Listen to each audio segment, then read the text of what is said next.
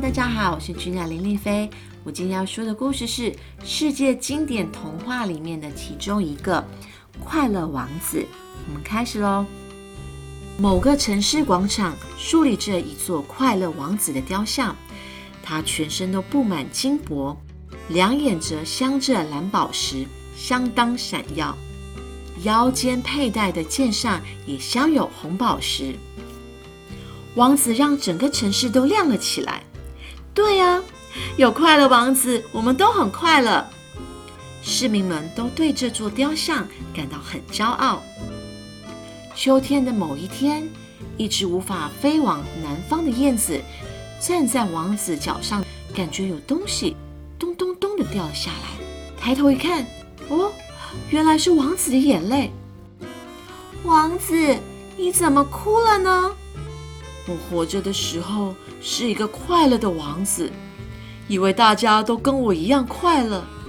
可是现在站在这里，却发现世间人们的疾苦。燕子朝王子视线的方向看去，那里有一个坐在儿子病床旁边，正在缝纫的母亲。那位母亲相当的贫穷，每天只能喂生病的孩子喝一点点的水。燕子，你能帮我把镶在剑上的红宝石拔下来，送给那个母亲吗？燕子照王子的话，把红宝石叼到孩子的枕头旁。隔天，王子对准备飞往南方的燕子说：“燕子啊，你有看到那个正在发抖写字可怜的少年吗？帮我把右眼上的蓝宝石拔下来，叼给他。”燕子也照王子的话去做。燕子啊，那边刚好有个卖火柴的小女孩，把我另外一只眼睛的宝石叼给她吧。不行，王子，这样你就看不见了。没关系的，请完成我的请求。燕子受到王子的请托，不得已只好把另一颗蓝宝石拔下来。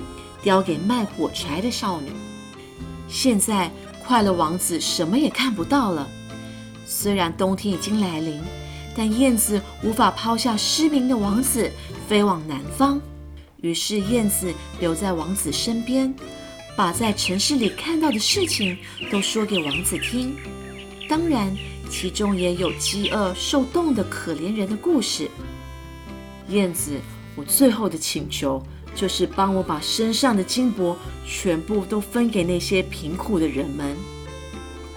燕子听话的，一一啄下王子身上的金箔碎片，分给贫穷的人，并把他们幸福的样子告诉王子。冬天越来越冷，快乐王子的外表不再闪耀，燕子也抵挡不住寒冷的天气和冻死。隔天。市长看到快乐王子，皱着眉头说：“快乐王子的雕像什么时候变得这么难看了？他让整座城市看起来很忧郁，快把它搬下来。”于是人们将快乐王子拆下后融化，但不管多高的温度，王子的心脏都没有被融化。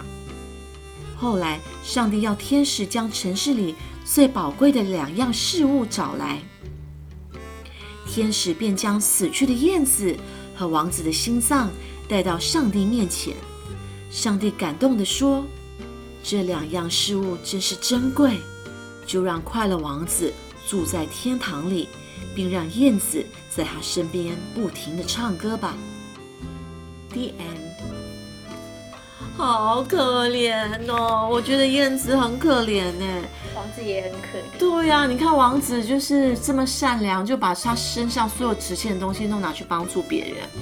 然后心地善良的燕子也是啊，就是一直要帮王子，所以他就没有飞走去南方，南方去避冬，结果也就这样走掉了。然后最可恶的就是那个市长。